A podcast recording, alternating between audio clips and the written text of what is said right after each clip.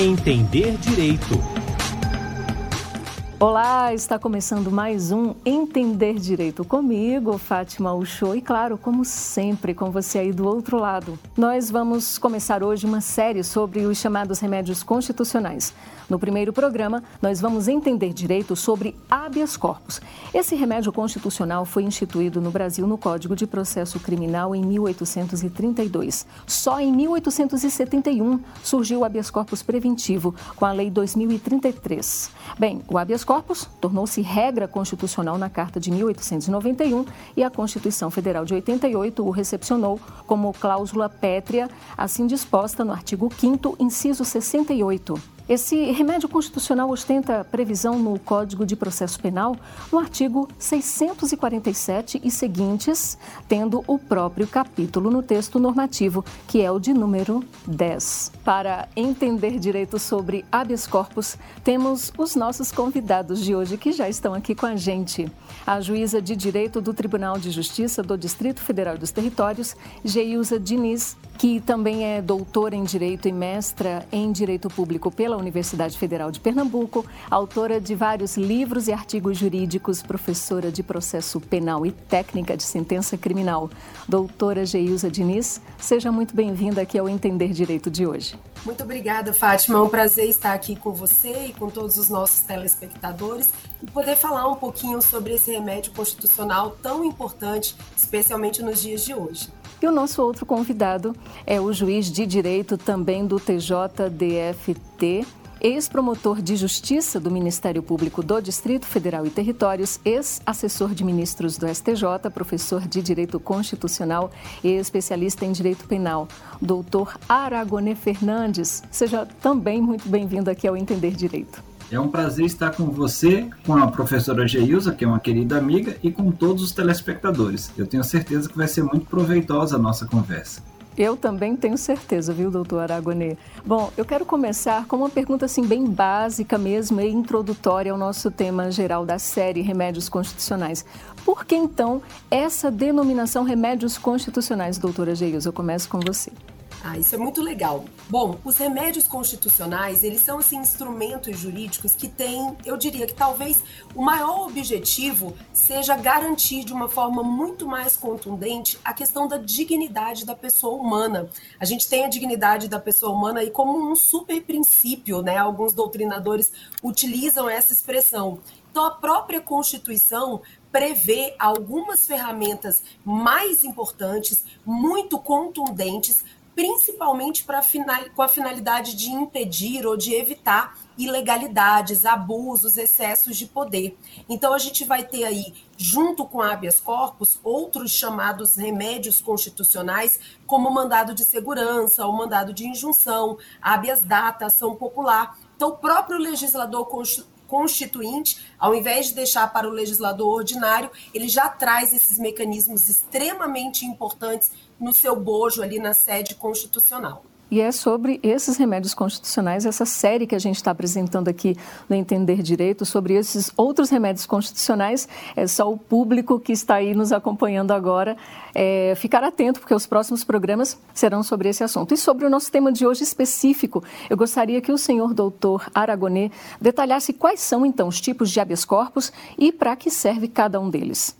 As espécies de habeas corpus mais faladas na doutrina e na jurisprudência são duas o habeas corpus preservativo, que traz uma natureza sui generis que eu vou trabalhar daqui a pouco, mas eu fiz uma provocação de colocar primeiro um habeas corpus que pouca gente conhece. Normalmente o estudante de direito e a pessoa que ouve mesmo as notícias pela televisão sabe do habeas corpus preventivo e do habeas corpus repressivo. O habeas corpus preventivo também recebe o nome de salvo-conduto, enquanto o habeas corpus, quando a pessoa já se encontra presa, vai receber o nome de liberatório. A doutrina fala, mais recentemente, em um habeas corpus que recebe nomenclaturas variadas, pode ser trancativo, preservativo, profilático, e muitas vezes causa um pouco de ansiedade na pessoa falar, mas esse aí eu nunca ouvi falar. Você citou, por exemplo, Fátima, que o habeas corpus se insere na realidade constitucional brasileira só em 1891. Duas décadas antes, nasceu a figura do habeas corpus preventivo até hoje, a gente está em 2022. Existem muitos operadores do direito que nunca ouviram falar do habeas corpus trancativo, preservativo, profilático, seja lá qual for a nomenclatura que a gente queira dar a essa terceira espécie, terceira modalidade, ela hoje é muito importante para quem opera o direito. Na realidade que nós temos da jurisprudência, a gente vê uma crescente de ferramentas que são admitidas sem estar expressamente prevista na legislação. Aliás, como você bem detalhou, o Código de Processo Penal reservam uma sessão própria para o habeas corpus, mas isso é feito de maneira muito abreviada. Boa parte da tratativa fica a cargo da doutrina e da jurisprudência. Inclusive sobre o HC trancativo, a primeira vez que eu escutei falar foi em uma videoaula da doutora, a doutora né? Doutora Geiusa assistia a várias videoaulas suas, assim como o doutor Aragonê também. Quem não assistiu a videoaula de ambos, né? Direito penal sempre puro. É, então, é, em quais circunstâncias a restrição de liberdade ela é considerada como ilegal, doutora Geilza? Então, o, Código de Processo Penal ele vai trazer alguns exemplos assim é, de quando a coação à liberdade ela é ilegal. Mas nós não temos aí o que a gente poderia falar de uma lista trancada, né, para usar ali a mesma expressão. A gente não tem uma lista fechada. Então nós temos alguns exemplos de coações que podem acontecer. Dentro desses é, dessas três modalidades que o Aragonê bem citou, é, quando a gente tem um habeas corpus ainda preventivo, a pessoa não foi presa essa figura do habeas corpus preventivo se tornou muito comum nas CPIs. A gente já viu, né, várias vezes aí assistindo televisão, é, parlamentares, ministros indo depor numa CPI com um salvo-conduto né, embaixo no, do braço, que é a ordem que decorre de um habeas corpus é, preventivo que é concedido então. Então, ali, a gente não vai ter uma lista. É toda vez que a pessoa tiver com uma ameaça de sofrer alguma coação. No exemplo da, da CPI, a possibilidade de vir a ser presa já traz, então, o cabimento do habeas corpus preventivo e o salvo-conduto vai ser para evitar que essa pessoa seja presa caso ela não queira responder alguma pergunta de uma CPI, dentro desse exemplo, né? É, caso ela não queira responder alguma pergunta que, no seu é, entender, possa lhe prejudicar. Já o habeas corpus repressivo, aí a gente já vai ter uma lista, né? Então a gente tem algumas situações em que nós vamos considerar a coação ilegal. Por exemplo, quando a pessoa está presa por ordem de autoridade incompetente, quando a pessoa está presa mais tempo do que permite a lei. Então, aí eu já tenho alguns exemplos muito claros de uma pessoa que já está presa. Aí já não é mais um salvo-conduto que ela vai receber caso ela consiga o habeas corpus. Ela recebe um alvará de soltura. Aí sim ele já tem o condão de mudar a situação. A pessoa estava presa e ela vai ser tirada da cadeia, ela vai ser colocada em liberdade. E a última modalidade, que é esse habeas corpus né, trancativo, que o professor Aragonê estava mencionando, Aragonê estava aqui falando para a gente, é para situação ainda mais excepcional. Ele não era inicialmente ali previsto, ele é realmente fruto de um amadurecimento tanto da doutrina como da jurisprudência para hipóteses muito excepcionais, onde a própria investigação já se torna completamente absurda, completamente ilegal. Então, um exemplo, um inquérito policial instaurado para averiguar, para investigar um crime que já está prescrito. Então, o inquérito como um todo, que gera uma possibilidade né, de, é, de ter uma prisão preventiva decretada, o próprio inquérito, a investigação em si, ela já se torna toda absurda, toda ofensiva a essa dignidade da pessoa humana, então a gente pode vir a trancar o próprio instrumento, o próprio procedimento de investigação. E o habeas corpus ele pode ser impetrado por qualquer pessoa e por qualquer meio, mas tem que ser escrito, ele não pode ser apenas verbal, correto, doutor Aragonê? O habeas corpus pode ser impetrado por qualquer pessoa natural ou jurídica. Inclusive, as pessoas jurídicas podem impetrar, elas não podem ser pacientes, não podem ser as beneficiárias. Os estrangeiros também podem ingressar com habeas corpus, mas tem uma ressalva, viu, Fátima? Para o estrangeiro ingressar tem que ser usando a língua portuguesa, o vernáculo ele tem que usar a forma escrita, mas é curioso porque escrita em quê? Eu trabalhei durante 12 anos no Superior Tribunal de Justiça. Lá, inclusive, no museu tem algumas figuras que são folclóricas. O habeas corpus em papel de pão, o habeas corpus em camiseta. O habeas corpus pode ser escrito num papel higiênico, mas eu recebia todas, todos os dias. A gente trabalhava em gabinete de ministro na área penal e a gente recebia com muita frequência, eu posso te dizer, cartinhas de preso, escritas à mão. E recebíamos habeas corpus dos maiores escritórios do país ao mesmo tempo em que recebíamos cartas, às vezes muito bem escritas, diga-se de passagem, e dava para se extrair dali daquela carta é, vinda direto do presídio, dava para se extrair aquilo que era buscado efetivamente. Naquelas situações em que a gente não conseguir, num primeiro momento, identificar a situação que está sendo buscada, inclusive se é ou não da competência do Superior Tribunal, haveria a possibilidade de nós é, chamarmos a atuação da Defensoria Pública, de modo que pudesse proteger o direito que possivelmente estivesse sendo violado, direito de locomoção daquela pessoa que redigiu a carta. Inclusive aqui no Museu do STJ, que qualquer pessoa pode visitar, nós temos é, exposto aí um HC escrito em lençol de um preso que veio do vindo, né, do Ceará, e outro escrito em papel higiênico, doutor Agonê, é, vindo da cidade paulista de Araçatuba. Então, esse material está exposto no museu aqui do STJ e qualquer pessoa pode visitar. Bom, ainda com o senhor doutor Aragonê, a pessoa jurídica e assim a pessoa natural também, né, que você mencionou, podem impetrar a habeas corpus. Mas a pessoa jurídica e quem não possui capacidade civil plena tem legitimidade para impetrar a HC?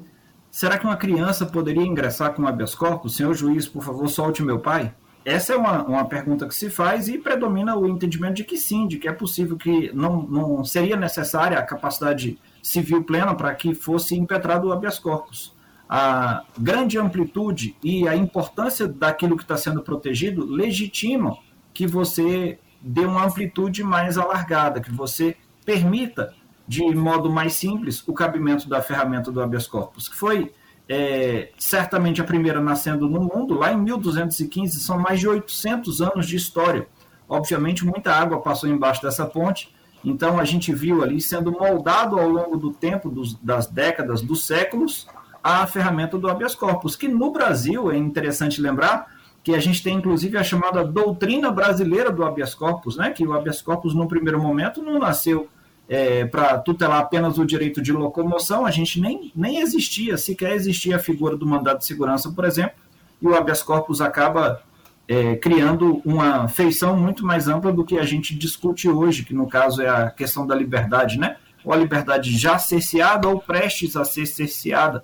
No caso, a gente já teve em, em momentos anteriores a, o cabimento de habeas corpus, inclusive para questões eleitorais. Agora, doutora Geilza, é permitida a impetração apócrifa de habeas corpus, ou seja, sem a identificação do autor? Pois é, olha que coisa interessante, né? Bom, o primeiro ponto, e você tinha até começado perguntando é, sobre essa questão da expressão remédio constitucional. O primeiro ponto é que o habeas corpus, ao não exigir essa capacidade postulatória, ou seja, não exige que seja apresentado por advogado, regularmente inscrito na OAB, como é a regra né, para os demais, para os recursos normais e ações penais privadas, etc., ele demonstra muito claramente essa questão do habeas corpus como um instrumento real, assim, da liberdade do indivíduo. E a liberdade colocada como um princípio muito fundamental do Estado. Afinal de contas, o Estado existe para o ser humano e não o contrário, né? Então, o ser humano é o fim.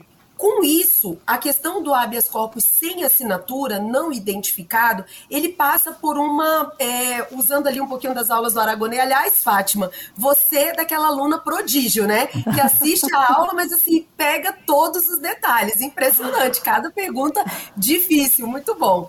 É, o Obrigada. que acontece é que a Constituição Federal ela traz para a gente que é livre a manifestação de pensamento, sendo vedado o anonimato.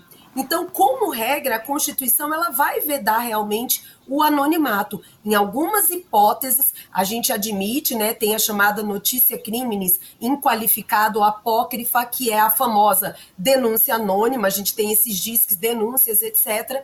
Mas com o habeas corpus, o que tem prevalecido nos tribunais, e a gente tem muitas decisões nesse sentido, é de não conhecimento do habeas corpus apócrifo.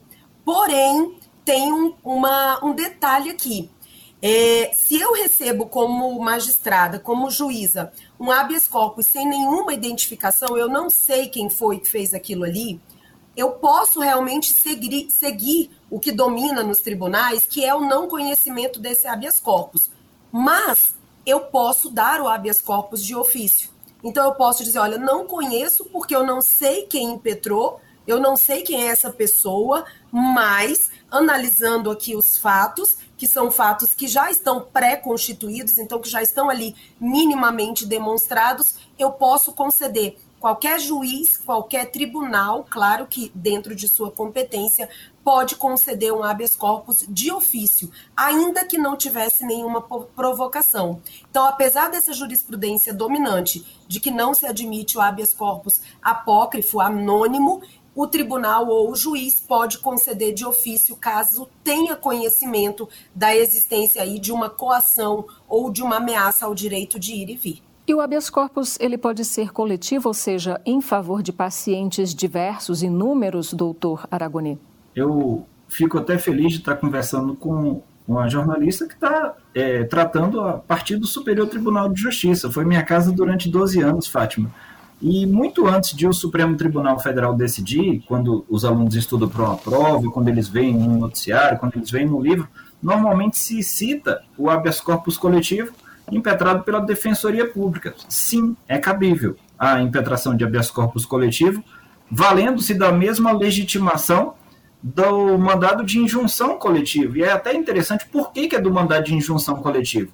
O mandado de segurança coletivo está previsto na Constituição desde 88, a legitimação, inclusive, está expressa no artigo 5 da Constituição, trazendo partidos políticos é, com representação no Congresso Nacional, sindicatos, entidades de classe e associações constituídas há mais de um ano.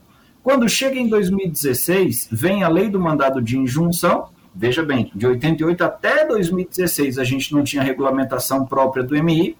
Quando nasce a lei do MI, dá uma largada na legitimação. Aproveita os mesmos do mandado de segurança coletivo, mas coloca também o Ministério Público e a Defensoria Pública.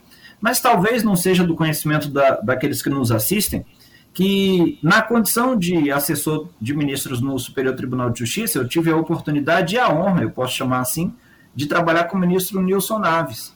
E, em certa ocasião, nós nos deparamos com um pedido de habeas corpus que veio é, individual, mas que, na hora da concessão, foi quase que a concessão erga homens qual era a situação que nós tínhamos diante é, do, do tribunal apresentada? O sistema prisional, o sistema carcerário do Espírito Santo era caótico à época, inclusive o Brasil chegou a ser denunciado internacionalmente. Acontece que houve uma brilhante ideia, para dizer o mínimo, de colocar presos em container. Começou a se colocar container de exportação mesmo começou a se colocar um monte de preso dentro de container, aquela ideia colou, vamos chamar assim, acabou sendo é, também levada para outros estados da federação. Afinal de contas, era muito mais barato e muito mais rápido de resolver do que construir presídios de forma adequada. Isso chegou ao Supremo, Superior Tribunal de Justiça na medida em que uma pessoa que estava dentro do container, inclusive por conta do calor, desmaiou e quando desmaiou encostou né, na lateral do container, tendo queimaduras você vê a que ponto nós chegamos aí na realidade carcerária brasileira. E eu lembro muito bem que naquela época o ministro Nilson Naves, ao dar a decisão, concedeu o habeas corpus a todos os brasileiros e brasileiras que em qualquer lugar do país estivessem naquela condição. E então foi algo muito marcante para mim quando eu vi depois o Supremo Tribunal Federal admitir expressamente o cabimento do habeas corpus coletivo, impetrado normalmente pela Defensoria Pública, Fiquei muito feliz, porque é uma evolução necessária. Afinal de contas, nós temos o mandado de segurança coletivo, nós temos o mandado de injunção coletivo, por que cargas d'água não se haveria de permitir o remédio mais importante de todos também assumir feição coletiva. Por favor, doutora, um adoramos exemplo. um outro caso muito paradigmático para a gente que lida com o processo penal foi o HC 143641 do STF agora, é, que ele inclusive foi o responsável por uma mudança legislativa. Foi um habeas corpus, salvo engano, também é, impetrado pela Defensoria Pública em favor de presas grávidas, né, gestantes, em qualquer mês de gravidez ou que tivessem filhos de até 12 anos de idade incompletos, né? O STF fez um grande estudo, inclusive com relação à possibilidade dessas presas pegarem doenças, e determinou então que os juízes e tribunais analisassem todos os casos de é, grávidas e mães de filhos de até 12 anos de idade para que se pudesse, então, conceder esse habeas corpus, né, como, é, como consequência desse habeas corpus coletivo. E, posteriormente, o artigo 318 do Código de Processo Penal, que trata da chamada prisão domiciliar, como substituta da prisão preventiva foi alterado por força desse habeas corpus. Então, veja um habeas corpus coletivo alterando o que tinha na lei, ampliando aquilo ali e que acabou sendo incorporado na legislação. Mas nesse exemplo aí, doutora é, Geilza, tem alguma exceção aí, por exemplo, para cometimento de crimes hediondos? Essas presas também tinham, é, era concedido no caso o HCA essas presas?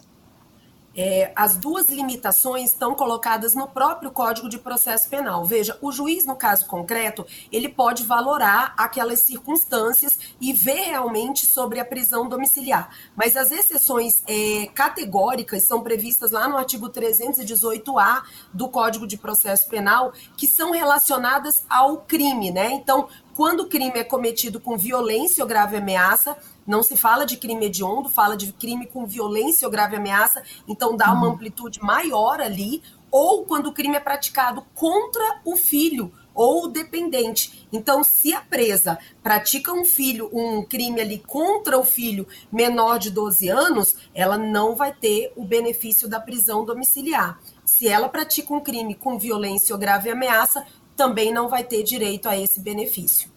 Geilza, na prática a gente se depara com situações muito embaraçosas, né? Porque você falou das situações nas quais a legislação permite e nas outras o juiz deve valorar.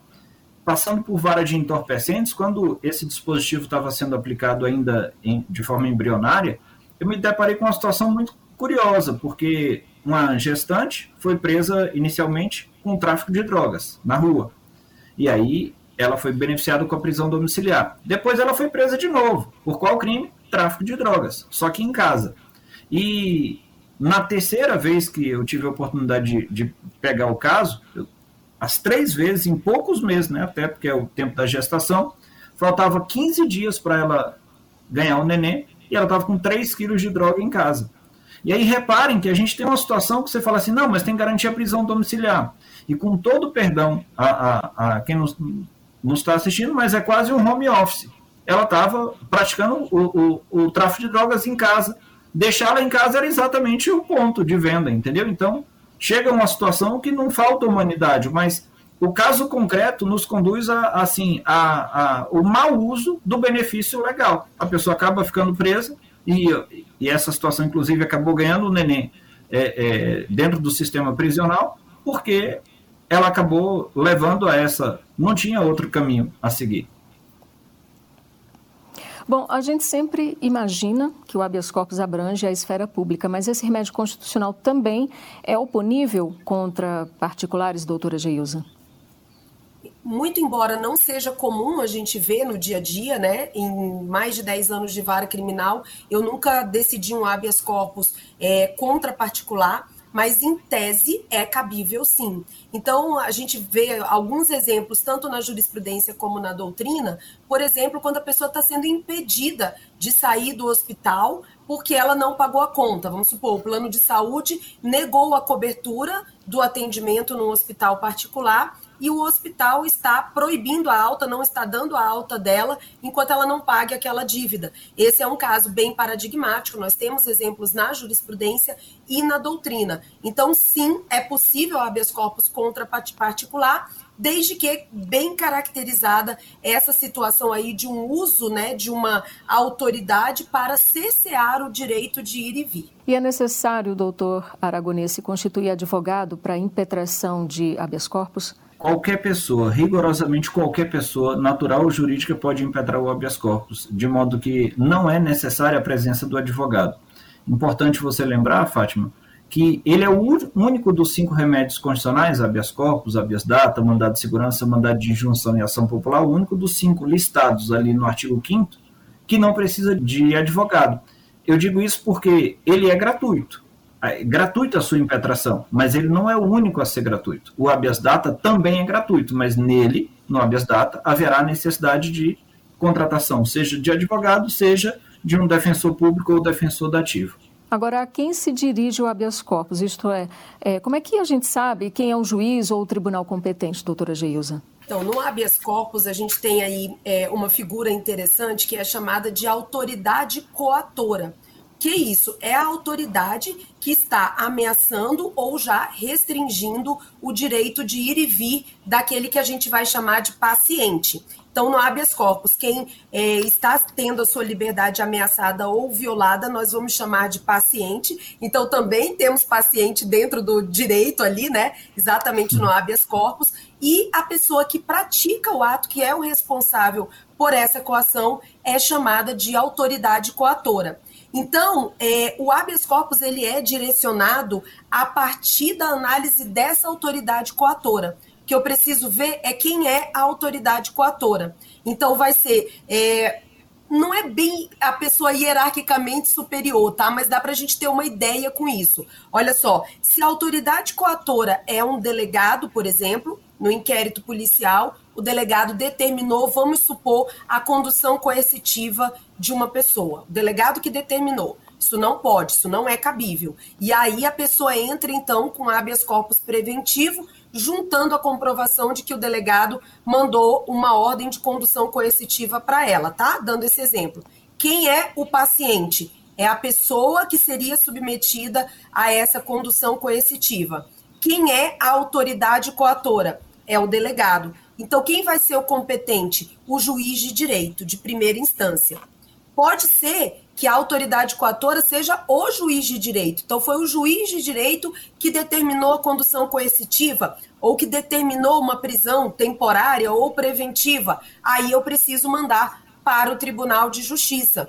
Pode ser que a autoridade coatora seja um desembargador. Esse desembargador ele tem foro por prerrogativa. Então, a autoridade competente vai ser o STJ. A gente pode pensar ali, né? Porque eu não gosto dessa expressão hierarquicamente superior, porque entre delegado e juiz não há hierarquia. Mas só para a gente ter essa ideia, né, de que vai ser aquele imediatamente acima ali, né? A senhora falou aí de o HC ser impetrado diretamente no STJ. Isso tem é, relação com as competências constitucionais atribuídas ao tribunal elencadas no artigo 105? Tem. No caso de foro por prerrogativa de função, então, quando uma daquelas pessoas, aquelas autoridades que estão previstas no artigo 105 da Constituição e que têm o foro por prerrogativa no STJ, se elas figuram como autoridade coatora, o competente para julgar é o STJ. Então, por exemplo, governadores, por exemplo, desembargadores de Tribunal de Justiça. Doutor Aragonê, há um tempo máximo legal exigido ou exigível para que haja o julgamento de um habeas corpus? A vida real nos mostra situações muito diferentes, inclusive, viu, Fátima? O desejável é que seja julgado o mais rápido possível. Coisa de dias, é, poucos meses, mas não raro a gente vê situações em que também a, o julgamento de um habeas corpus demorou alguns anos. Isso acontece, obviamente não é o desejável, o desejável é que seja em poucos dias ou em poucos meses. Mas a legislação não prevê uma carga fechada, assim como Geusa falou num primeiro momento, ah, quando alguém ficar preso além do tempo em que a lei fixar. Muitas vezes a gente precisa seguir a ideia da complexidade do caso. um caso de envolvendo uma organização criminosa com 20, 30 réus, vai demorar mais a ser julgado do que um roubo com um, um acusado apenas. Aqui no habeas corpus, a gente vê é muito difícil de, de, lidar com a realidade de 33 ministros julgando habeas corpus vindo de todos os cantos deste país, dos 27 tribunais de justiça, dos seis tribunais regionais federais, chegam habeas corpus aos montes, eu diria que chegam de carrada, chegam habeas corpus todo, a todo momento, e essa impetração desenfreada traz um volume que humanamente não é possível enfrentar em poucos dias. Ainda com o senhor doutor Aragonê, e no habeas corpus não existe a chamada dilação probatória, isto é, quando o magistrado ele concede mais prazo dentro dos limites legais para que seja produzida prova testemunhal ou pericial durante o processo, já que isso é exigido que seja juntado logo na petição inicial. Então, o que há de se fazer quando há necessidade da dilação probatória? O HC ainda é oponível? É engraçado que a gente ouve falar a via estreita do REACH, o que é a via estreita do REACH? É, ele, assim como o mandado de segurança, exige, ele demanda a comprovação de direito líquido e certo. Normalmente, quando você conversa com um estudante do direito, ou com uma pessoa que se prepara para alguma prova em concurso público, por exemplo, ela fala bem assim: você fala, é, direito líquido e certo, a pessoa hum, é, instantaneamente liga ao mandado, mandado de segurança. De segurança. Fala assim, olha, o mandado de segurança protege o direito líquido e certo, não protegido, não amparado nem por habeas corpus, nem por habeas data. Ou seja, o que se protege no habeas corpus é um direito líquido e certo, o que se protege no habeas data também é. O mandado de segurança tem feição residual, a diferença é essa. Se não cabe habeas corpus, se não cabe habeas data, sobrou para quem? Sobrou para o mandado de segurança. A ideia de direito líquido e certo, de prova meramente documental pré-constituída, é exatamente ser é, incompatível com a celeridade do rito, com a, a estreiteza do habeas corpus, você não tem como aceitar prova documental, prova pericial, e aí muitas vezes se fala, mas não cabe o habeas corpus nessa situação, e a pessoa vai ficar desamparada. É, Fátima, quando a gente fala em remédios constitucionais, eles têm um papel muito importante no nosso ordenamento jurídico mas o ordenamento jurídico é como se tivéssemos uma pizza, ilustrativamente falando, e os remédios constitucionais representam uma fatia dessa pizza.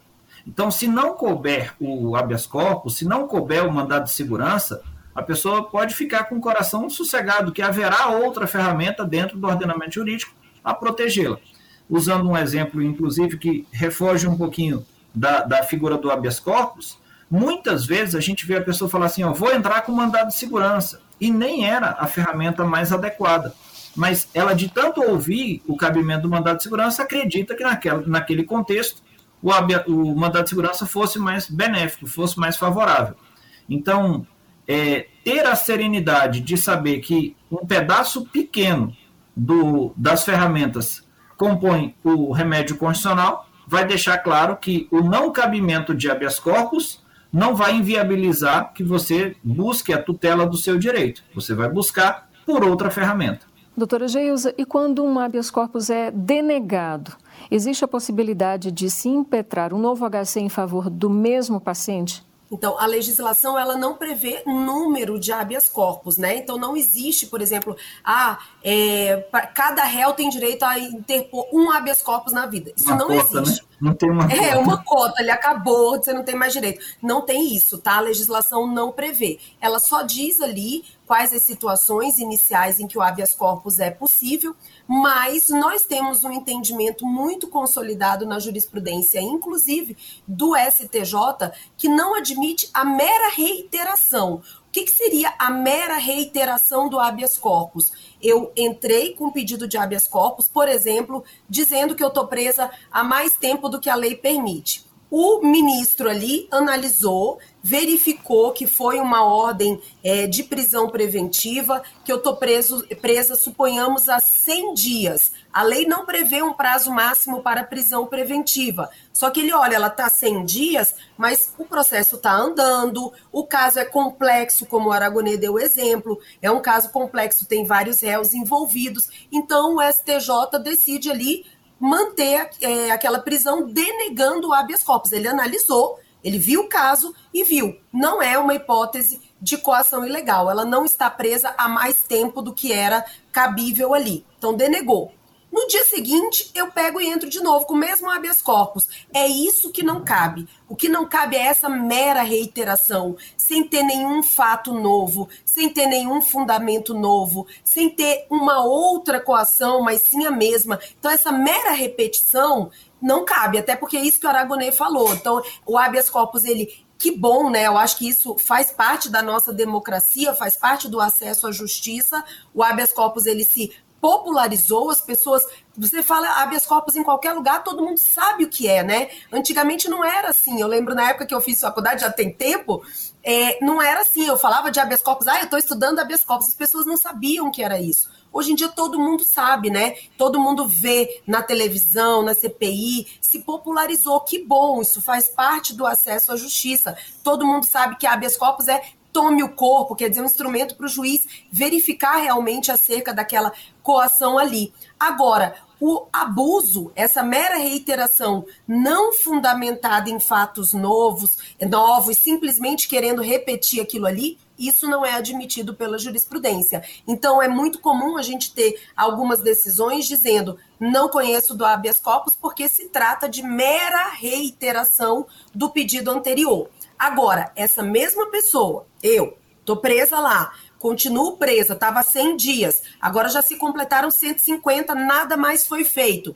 Eu posso entrar com outro habeas corpus dizendo, olha, mais 50 dias passaram, o processo está parado, continua sem dar andamento? Aí eu posso. O que não pode é simplesmente repetir por repetir. Ah, eu vou ficar entrando com vários para ver se algum eu consigo, né? Ficar lançando assim a sorte. Isso não pode.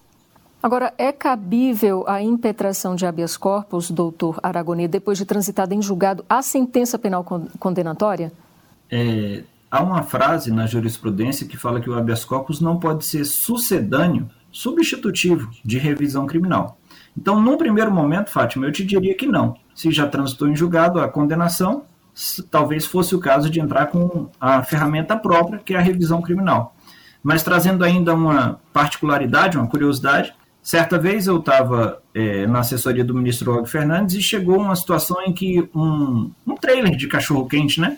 A gente chamava antigamente de carrocinha, hoje está mais chique, chama food truck, é, é, deu uma valorizada. Uma carrocinha de cachorro-quente foi assaltada. Assaltada não, furtada. E nesse furto levaram 300 gramas de apresuntado, 300 gramas de mussarela e 600 gramas de salsicha. E eu levei a situação para o ministro e falei: olha, ministro, aqui nós temos uma, uma situação em que a condenação já transitou em julgado, é, mas parece ser caso de insignificância. E aí? O que, que a gente pode fazer nessa situação? Vai deixar a pessoa é, presa e, e ser obrigada a cumprir pena por furto qualificado só porque transitou em julgado? Então, em alguns cenários, a gente vai fazer até muitas vezes a saída que a Geusa mais cedo é, colocou. Pode não conhecer o habeas corpus e conceder a ordem de ofício. Na prática, trazendo-se a ilegalidade para o julgador, talvez, e isso é mais comum do que as pessoas possam imaginar, talvez você tenha pedido A e A você não tenha direito. Mas a gente olha e tem uma situação B que você está sofrendo uma ilegalidade, e ninguém pediu. Está sofrendo a ilegalidade, você ou seu advogado não perceberam. A gente pode conceder o habeas corpus de ofício para corrigir aquela situação. Afinal de contas, não seria justo que a pessoa fosse condenada e obrigada a cumprir pena por, por algo que, se incide o princípio da insignificância, afasta a própria tipicidade, ou seja, não é crime. Então, a pessoa está condenada por algo que sequer é considerado crime, então a gente tem que ter esse balizamento eu tive a oportunidade em audiência de custódia de é, receber o caso de um estudante da Universidade de Brasília, estava levado lá para a gente porque ele tinha furtado de um supermercado de Brasília uma lata de atum. Eu sei que a lata de atum hoje está bem mais cara do que isso, já tem alguns anos, mas a lata de atum custava R$ 3,17. Olha o custo de dinheiro público de você movimentar um processo com juiz, com promotor, com delegado, com testemunhas, com policiais, sendo levados para uma, uma subtração de uma lata de atum de R$ 3,17. Suponhamos que isso tenha sido levado à frente e essa pessoa tenha sido condenada com condenação definitiva, transitada em julgado. Seria adequado é, é, rejeitar a ferramenta do habeas corpus pelo simples fato de ter transitado em julgada a condenação, não me parece o caminho mais adequado. Mas para essas situações, a gente pode se valer daquela saída jurídica que é não conhecer, mas ao mesmo tempo conceder habeas corpus de ofício. Então, doutor Aragonê, como o senhor falou, né, o habeas corpus ele não é cabível como sucedâneo de qualquer que seja o recurso, mas há ressalvas aí nesse sentido, certo? Ou, por exemplo, se houver a ilegalidade flagrante, pode ser concedida a ordem pelo magistrado de ofício? É, é exatamente é, dentro do cenário. Havendo a ilegalidade flagrante, a gente pode relativizar a regra. Essa regra que pode ser relativizada não é só no caso de decisão transitada em julgado, às vezes no caso de cabimento de um recurso próprio, é, seja um recurso especial para o Superior Tribunal, seja um recurso de apelação, a depender do cenário de ilegalidade muito demonstrada de forma muito patente, pode ser relativizado e pode ser concedido a ordem de habeas corpus de ofício. Inclusive, nós temos um entendimento sumulado do Supremo Tribunal Federal que diz assim: olha, não cabe é, habeas corpus contra o indeferimento de decisão liminar. Mas o próprio Supremo Tribunal Federal, que traz a súmula, traz a exceção à súmula. Ele falou bem assim: não cabe a não ser que esteja diante de ilegalidade flagrante ou esteja diante de é, é, decisão assim absurda, decisão. Eu acho interessante a, a expressão que eles usam, que eles falam de decisão teratológica. A própria palavra teratológica já é um pouco teratológica, né? Então, eles não quiseram colocar decisão absurda, né, Geus? Você coloca teratológica, que é uma decisão absurda. É aquele errou feio, né? Quando o juiz errou feio. Ok. É, doutora Geusa, então o habeas corpus ele pode ser impetrado contra decisão que indefere liminar na origem? Pois é, é isso que o Aragonê estava falando, né? Então, como regra, não. Porque uma decisão que indefere uma liminar, ela vai caber no âmbito do processo penal, principalmente, um recurso cabível, que é o recurso sentido estrito. Então, como regra, eu não posso usar, porque eu vou estar desvirtuando mesmo o recurso que é o cabível para utilizar o habeas corpus. Então, regra geral, não. Mas é aquela coisa, olha, Fátima, como bem o início ali da nossa fala vai o tempo todo voltando, né? O habeas corpus ele é um instrumento é, humanizador.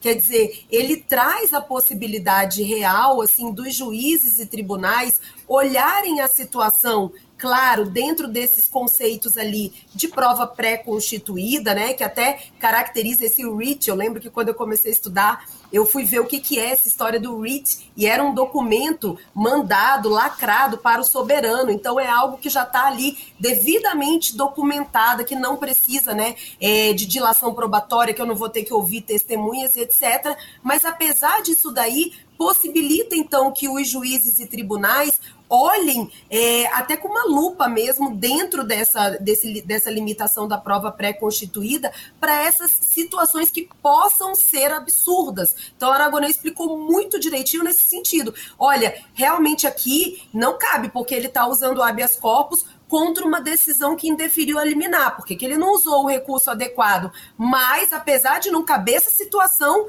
é esdrúxula, é absurda, é teratológica. Então, aqui eu vou conceder o habeas corpus de ofício, não como sucedâneo do recurso, porque isso não pode, mas para fazer cessar uma eventual ilegalidade, ilegalidade. ali muito clara, né? Uhum. Agora, doutor Agonê, quando a defesa interpõe recurso contra alguma decisão judicial, é possível a impetração concomitante de habeas corpus contra a mesma decisão? Reparem, vamos, vamos pensar em dois cenários. É, se o que ele busca no habeas corpus é a mesma coisa que ele busca na apelação, não seria possível. Agora, muitas vezes ele foi é, decretada a prisão na sentença. Cabe a apelação contra a condenação e cabe o habeas corpus buscando recorrer em liberdade. Então, se forem buscados finalidades diversas, sim. Sendo buscada a mesma finalidade, no Superior Tribunal de Justiça não é incomum a parte ingressar com recurso especial e ao mesmo tempo ingressar com habeas corpus, nesse caso não seria. O habeas corpus não pode ser usado aí como, vamos chamar assim, uma carta a mais na manga para você sacar e se somar ao universo de possibilidades. Eu não uso apelação mais habeas corpus, recurso especial mais habeas corpus nós temos que usar as finalidades específicas. Inclusive, Fátima, é importante o que você falou, porque a jurisprudência do Supremo Tribunal Federal e do Superior Tribunal de Justiça, embora de forma um pouco oscilante, vem e fala: olha, o, o texto constitucional, no artigo 105.2, no artigo 102, inciso 2, tratam da figura do RO, do recurso ordinário. Então, contra a negativa de habeas corpus no TJ ou no TRF, cabe recurso ordinário em, em habeas corpus, o ROC, né, como a gente fala popularmente, cabe o ROHC para o Superior Tribunal de Justiça, e não o HC substitutivo de recurso ordinário. É, a gente vê uma certa divergência entre a jurisprudência do Supremo Tribunal e do Superior Tribunal de Justiça no seguinte sentido: olha, mas é, caberia ou não o HC substitutivo é, de RO? Pra, é, o que mais discute hoje não é a impetração de habeas corpus e recurso especial, habeas corpus e apelação, é o habeas corpus no lugar do recurso ordinário, em substituição. E talvez a pessoa que esteja nos acompanhando fale assim, mas por que, que não entrou com recurso ordinário e entrou com HC, já que era caso de recurso ordinário? Não entra com recurso ordinário, porque o recurso ordinário tem, tem formalidades específicas e tem um prazo muito apertado. A impetração do habeas corpus não teria esse mesmo rigor. Então, para fugir do rigor, entra com habeas corpus em substituição àquele recurso que seria o adequado. Concomitante não é possível, em substituição, regra geral, também não é admitido. Vamos lá. E para trancar o inquérito policial antes da denúncia, doutora Geusa, é possível o uso do HC? É possível. É o chamado, né, aquela terceira modalidade, que é uma criação muito mais jurisprudencial e doutrinária, é o chamado habeas corpus trancativo. Se a gente pega o Código de Processo Penal, por exemplo, a gente não vai é, olhar, não vai encontrar esse nome de habeas corpus ali. Mas ele é possível quando quando aquele inquérito policial ele tem uma situação de ilegalidade muito flagrante. Então, o exemplo aí mais comum, né? Um inquérito. Esse, esse exemplo do Aragonê também seria um exemplo que daria para aplicar, né? Já poderia o juiz trancar o inquérito policial. A pessoa presa, um inquérito instaurado por causa da lata de atum. Acho que hoje em dia está uns seis reais, viu, Aragonê? Se encontrar aí no supermercado. Tá por causa de uma, por conta de uma lata de atum. E só tem aquilo, quer dizer, você olha já tudo com prova pré-constituída, que a pessoa é primária, que a pessoa pegou aquilo ali, comeu imediatamente, quer dizer, estava numa situação realmente morrendo de fome, etc. Então o juiz já poderia até trancar esse inquérito policial. A gente tem outros casos, olha um caso que já aconteceu comigo mesmo.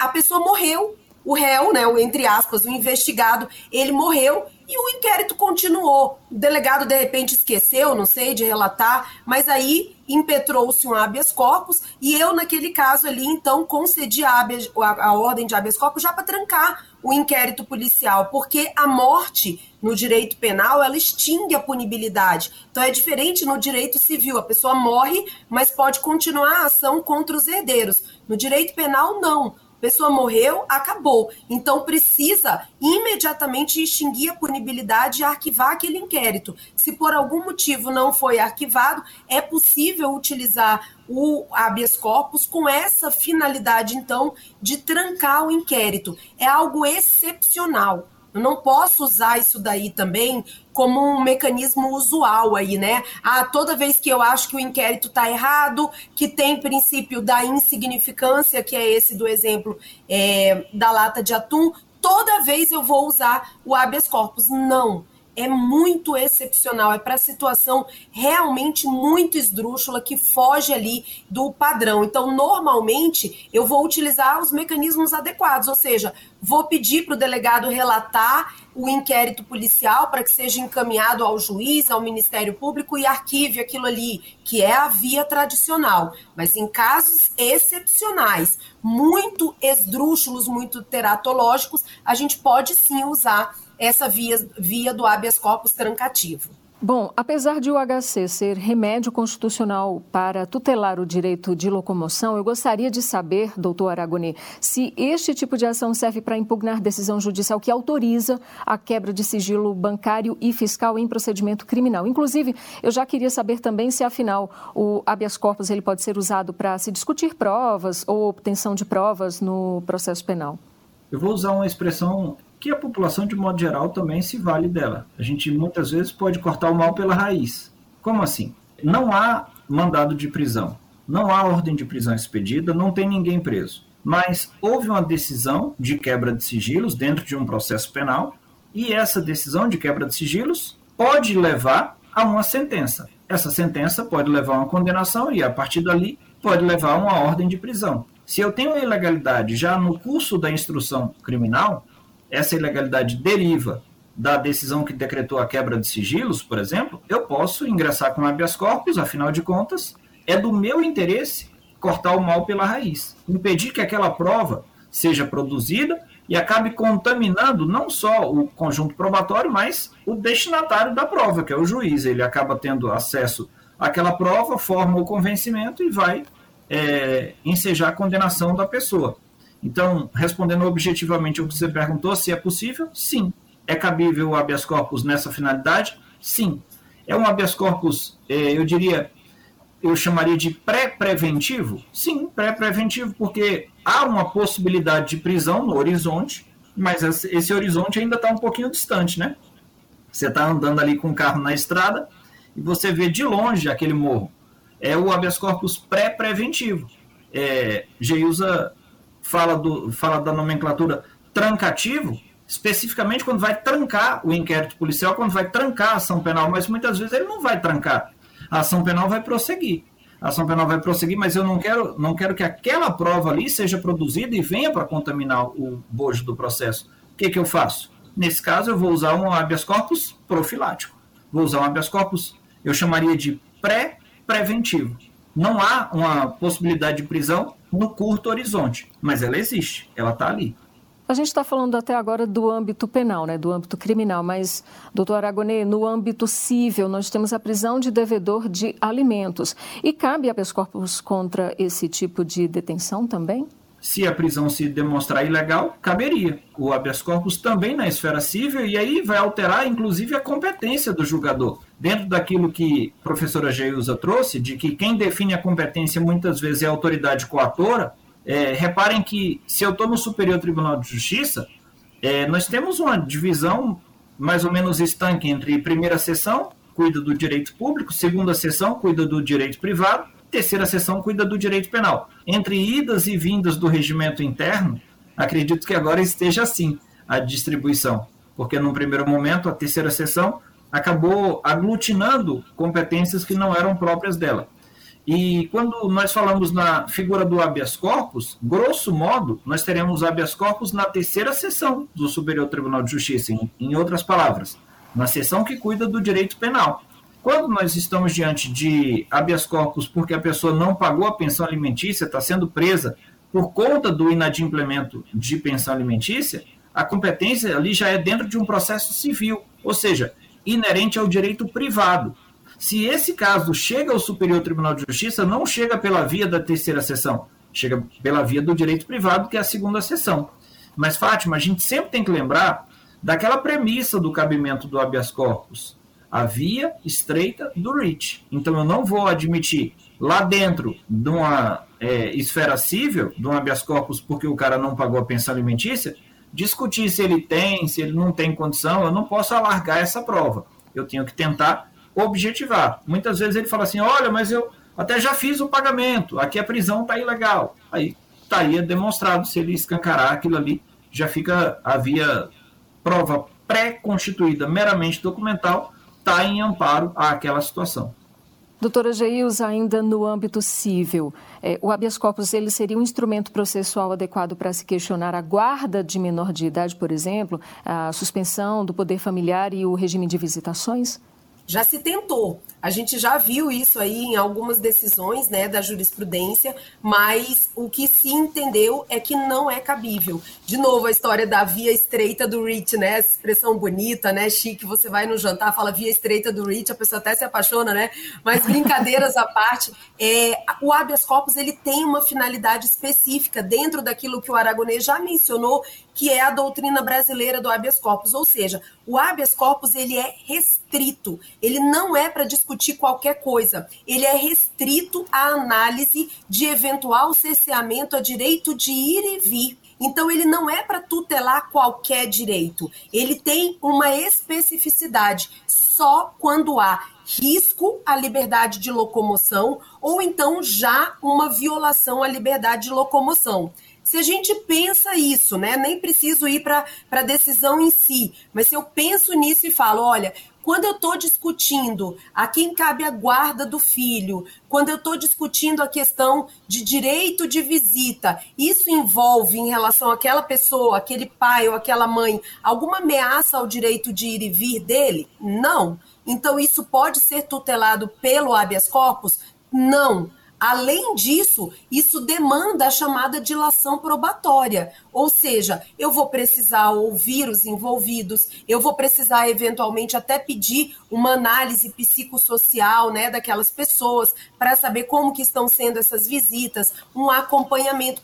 Tudo isso é incompatível com habeas corpus. O habeas corpus ele demanda a prova pré-constituída. Então é aquilo que quando o julgador olha, ele bate o olho naquela documentação, ele bate o olho naquele pedido e ele de plano já enxerga ali ou uma ameaça ou uma violação à liberdade de locomoção. Não pode ser por vias reflexas. Ah, mas se acontecer, mas se não tem que ser direto tem que ser algo muito categórico, porque exatamente, quer dizer, é uma medida extrema é um remédio constitucional. Então ele não pode ser utilizado para qualquer coisa. Ele tem ali esse viés ali de luta mesmo pela dignidade humana no aspecto da liberdade de locomoção, no aspecto do direito de ir e vir, que pode ser tanto ameaçado como já violado, mas ele tem que de alguma maneira estar sendo atingido ou correr o risco de ser atingido. Agora, doutora Geilza e doutor Aragoni, eu quero ouvir ambos agora, ok? Ao longo dos anos e até agora no nosso programa, né, a gente vem falando aí que o judiciário brasileiro vem sendo bastante receptivo ao uso de habeas corpus. Inclusive, o doutor Aragoni falou aí uma carrada de habeas corpus sendo impetrado é, no, no, no judiciário. Vocês avaliam que tamanha receptividade pode ter, de certa forma, influenciado no excesso de HC impetrados? Inclusive, os próprios ministros aqui do Superior Tribunal de Justiça, em sessões de julgamento, já chegaram a criticar tal excesso, né? E apontaram a necessidade de se priorizar esse tipo de ação que realmente afeta diretamente a liberdade da pessoa. Qual a opinião de ambos? Eu gostaria de começar, então, ouvindo a doutora Geilza. Então, é, não há dúvida de que nós temos realmente um excesso de habeas corpus. Uma pesquisa rápida na jurisprudência, se eu entro no site do STJ, procuro ali em jurisprudência e jogo né, a classe de habeas corpus, eu vou ver inúmeros procedimentos com isso. Isso na primeira instância, isso nos tribunais, no STS, STF e STJ. Então, não há dúvida. Porém, a minha impressão sobre isso, ela é positiva. É claro que como julgadora, a gente vê esse excesso e a gente sabe que os juízes e tribunais estão realmente assoberbados. A gente tem muito mais demanda do que número de julgadores.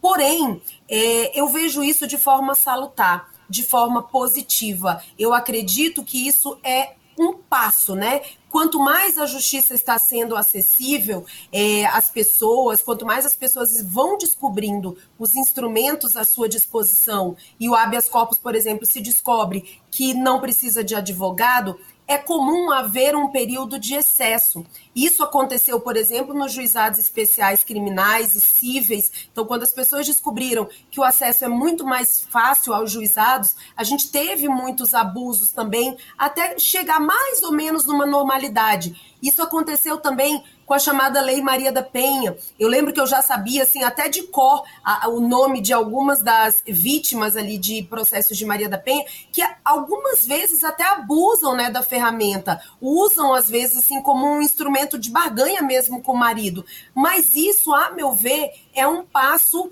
que é necessário, que a justiça normalmente passa mesmo até chegar a um equilíbrio. Então, embora eu reconheça que haja um excesso, eu vejo isso como algo salutar. Eu vejo isso como algo democrático, algo de acesso à justiça e que os tribunais vêm fazendo o seu papel, que é de delimitar isso daqui. Olha, não pode, por exemplo, quando se trata é, de, de é, discutir guarda de menor, que a gente falou. Não pode, por exemplo, quando a sentença ou quando o crime só prevê a pena de multa. Porque se ele só prevê a pena de multa, não tem risco nenhum dessa pessoa ser colocada é, na cadeia. A pessoa jamais irá com um crime que só tem pena de multa, ela jamais irá para a cadeia. Então, os tribunais vão editando súmulas. Quer ver? A gente tem no próprio STJ é, a jurisprudência em teses. E a gente tem várias teses sobre o habeas corpus. Então, os tribunais vão fazendo o papel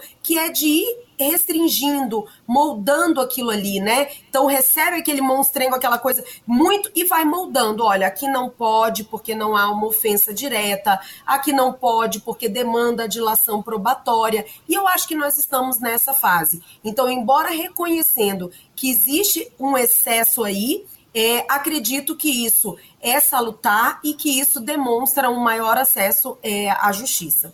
E qual a sua avaliação, doutor Aragonês, sobre a receptividade aí do habeas corpus por parte do judiciário? E, na sua opinião, realmente há excessos no que tange a impetração deste remédio constitucional?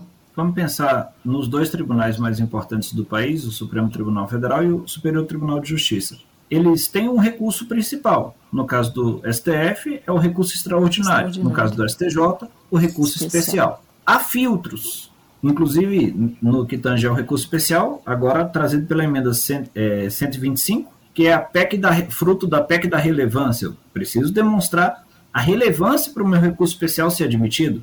Eu preciso demonstrar a repercussão geral para o meu recurso extraordinário ser admitido. Então, reparem que há funis há filtros na impetração, perdão, na interposição de RE e de RESP. Não há o mesmo funil na impetração de habeas corpus. Eu saí do Superior Tribunal de Justiça em 2012. Eu lembro que tinha passado um pouco do número 100 mil. A gente está beirando o número 800 mil em 10 anos.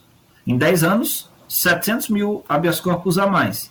E eu lembro que naquela época nós fazíamos uma análise que o Supremo Tribunal Federal, em 130 anos de existência, que está fazendo agora 130 anos de existência, o Supremo Tribunal Federal recebeu cento e poucos mil habeas corpus, não chega em 200 mil. O STJ é de 80, 89 para cá, porque a, a, a, instalação efetiva é do dia 7 de abril, e é fácil lembrar porque é a data do aniversário do meu pai. 7 de abril de 89. Então, de 7 de abril de 89 para cá, nós temos quase 800 mil habeas corpus, fora os recursos ordinários em habeas corpus, que na essência são a mesma coisa. Então, juntando HC e ROHC, daqui a pouco a gente está batendo em um milhão. Um milhão de 89 para cá. Há excesso? Há.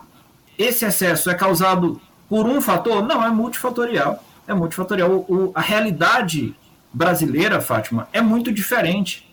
Eu não sei se você, é, na sua casa, gosta de mandioca. Lá em adoro. casa eu como mandioca. Ela falou, adoro. Meu, meu sogro planta aipim. Se você falar para ele que, que você planta mandioca, ele fica bravo, bravo, mas muito bravo. Ele falou: meu filho, mandioca não se come, mandioca é tóxico. Ele chama mandioca de mandioca brava. Aqui em Brasília as mandiocas não são bravas, não, elas são gentis, gente boa. eu adoro mandioca, mas dependendo do estado em que você esteja, chama macaxeira. Dependendo Lá em Roraima é macaxeira, já ia dizer é, isso. É, macaxeira. É. Dependendo do estado que você esteja, chama é, mexerica, é, é, pocã, bergamota, tangerina. vergamota, tangerina. Então reparem que eu estou falando só um exemplo bobo para você entender que a realidade brasileira é muito grande, cara, é muito diferente. Então eu não tenho como esperar que o TJ Rio Grande do Sul e o TJ Rio Grande do Norte é, afinem a viola e cantem a mesma música no mesmo tom. O que, que acontece? Isso acaba gerando vários direitos, embora a legislação de referência seja a mesma, lei federal. O STJ, inclusive, é guardião da lei federal. Mas a gente vê que situações diferentes há tribunais mais rigorosos do que outros, Fátima. Você está sendo julgado no TJ de São Paulo a regra lá é muito mais rigorosa do que no Tribunal de Justiça do Distrito Federal, do que no Tribunal de Justiça do Rio Grande do Sul. Então a gente vê, por exemplo, e ainda usando o exemplo de São Paulo, o Tribunal de São Paulo é o maior do mundo. É um, país dentro do nosso país. E é muito rigoroso. Logo, os advogados sabem que lá é muito mais rigoroso do que o Superior Tribunal de Justiça. O acesso hoje à justiça é muito facilitado. O habeas corpus não tem custas.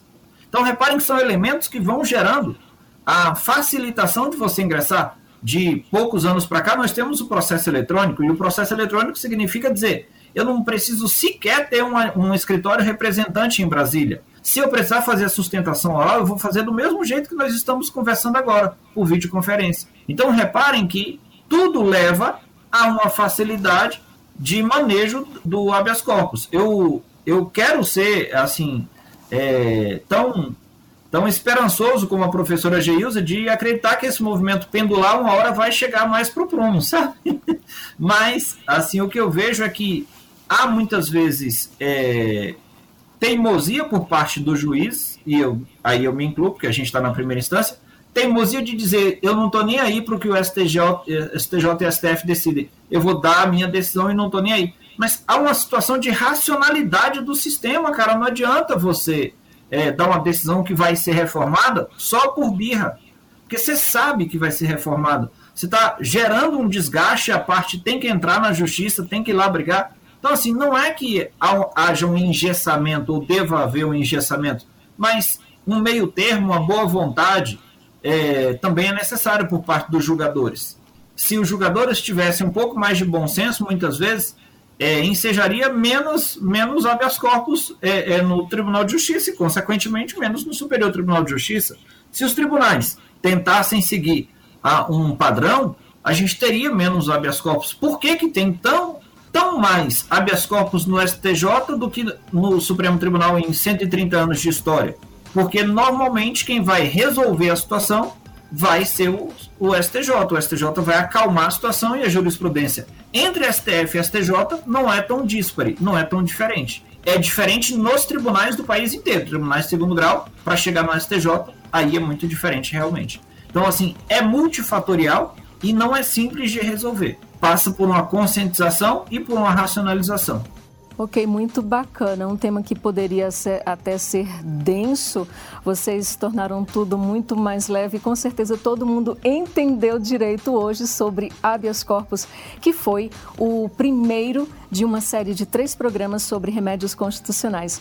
Quem ministrou essa brilhante aula de hoje foi o juiz de direito do Tribunal de Justiça do Distrito Federal e dos Territórios, doutor Aragonê Fernandes. Doutor Aragonê, muitíssimo obrigada pela entrevista.